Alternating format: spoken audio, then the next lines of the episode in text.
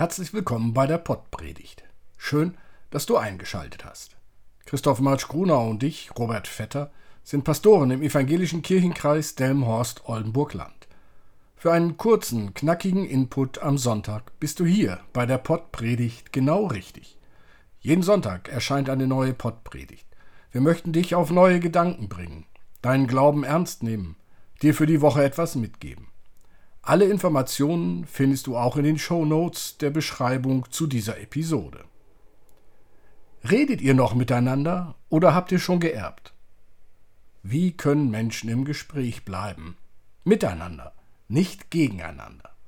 Der Blick auf das goldene Kalb, den wir heute werfen, kann da helfen. Dir viel Spaß mit der Pottpredigt. Liebe Hörerinnen und Hörer, für alle Verhandlungen gilt, das Wichtigste ist, miteinander im Gespräch zu bleiben. Zurzeit ist das wieder ganz deutlich zu erkennen, und zwar bei den heftigen Auseinandersetzungen zwischen Impfpflichtgegnern und Befürwortern. Es geht um die Frage von körperlicher Unversehrtheit. Ist ein vielleicht zu erleidender Schaden an meinem Körper Grund genug, einen Schaden für die Gesellschaft in Kauf zu nehmen? Für viele Menschen eine ganz wichtige Frage, für manche sogar eine Existenzfrage. Wenn wir heute auf den Text im zweiten Buch Mose schauen, dann ist dort auch die Frage, was eine Gemeinschaft verbindet, zu finden. Schauen wir auf die Vorgeschichte zu unserem Text. Auf der einen Seite sind die Menschen bzw. das Volk Israel mit ihren Meinungsführern, zum Beispiel mit Mose. Auf der anderen Seite ist Gott. Entweder ist seine Stimme zu hören oder er schickt Engel. Manchmal sind auch Propheten dazwischen geschaltet. Je länger man liest, desto mehr bekommt man das Gefühl, das sind oft harte und langwierige Verhandlungen, die da geführt werden, und es gibt auch vorübergehende Pausen in der Kommunikation. Dann setzen auch Demonstrationen ein. Auf der Seite der Menschen sieht so eine Demonstration dann so aus, dass sie sich anderen Göttern zuwenden und nicht mehr auf den einen Gott hören. Auf der anderen Seite demonstriert Gott dann, was er davon hält.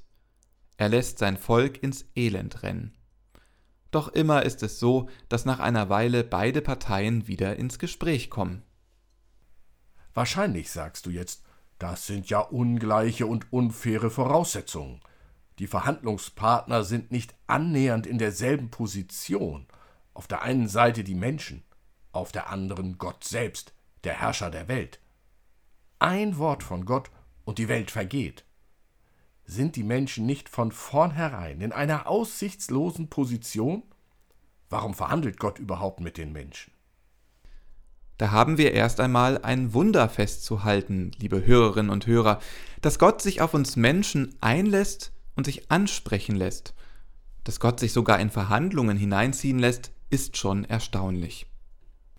Gott gibt Regeln vor, die zehn Gebote, und in der Folge dann auch das Bundesbuch, welches stärker ins Detail geht als die zehn Gebote. Und die Menschen? Sie finden den Bund und die Regeln nicht gut und brechen den Bund, den Vertrag, den Gott mit ihnen geschlossen hat. Als Stichwort sei an dieser Stelle das goldene Kalb genannt. Eine Statue, mit der niemand reden musste, eine Statue, die auch nicht antwortete. Viel leichter zu handhaben als ein Gott, der mit mir spricht und möglicherweise etwas von mir will. Sie erinnern sich vielleicht, wie es weiterging. Mose zerschmetterte die Tafeln mit den Geboten. Nun war aber die Frage, wie konnten die Israeliten wieder mit Gott ins Gespräch kommen?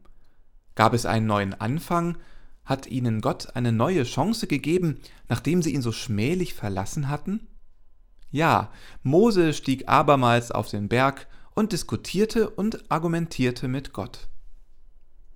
Die Menschen, vertreten durch Mose, waren wieder mit Gott im Gespräch. Die Geschichte zwischen ihnen konnte weitergehen. Wieder bekommt Mose den Auftrag, die Gebote in Stein zu meißeln und den Menschen zu bringen. Gott schließt erneut mit den Menschen einen Bund.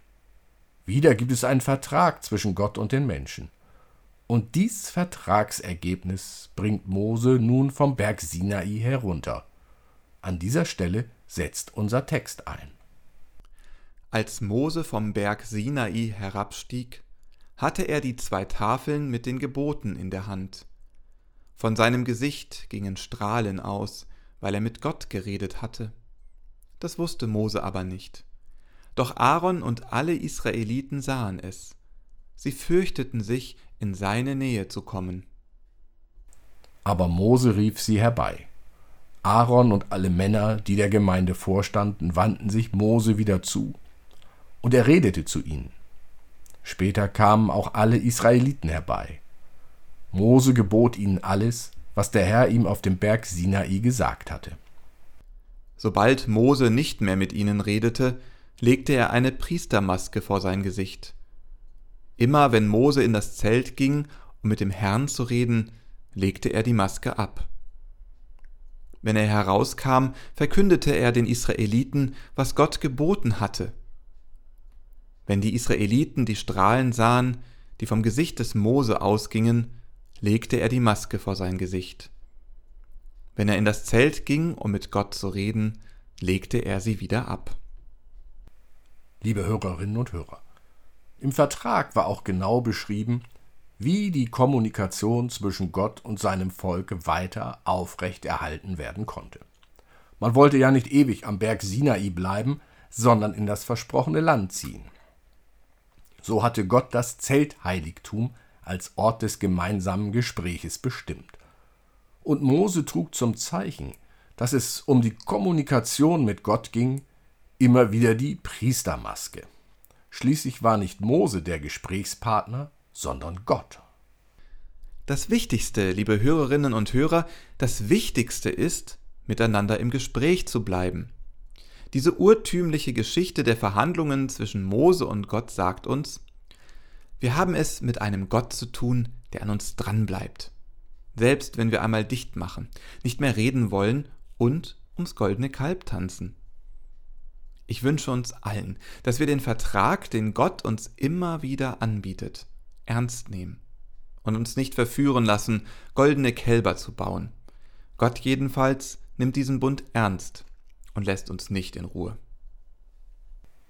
Und für die Kommunikation und Diskussion um Impfpflicht oder nicht ist uns die Hartnäckigkeit Gottes ein Beispiel dafür, nicht aus dem Gespräch, nicht aus der Diskussion auszusteigen, sondern nach gemeinsamen Lösungen zu suchen.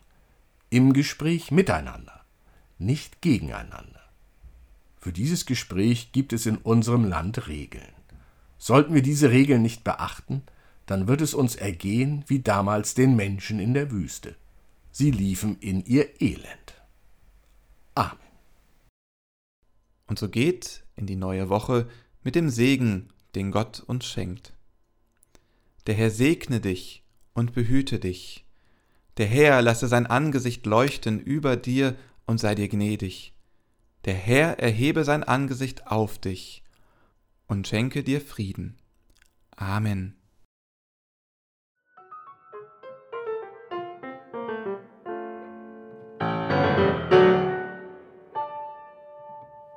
Dieser Podcast ist ein Angebot des evangelisch-lutherischen Kirchenkreises Delmenhorst-Oldenburg-Land.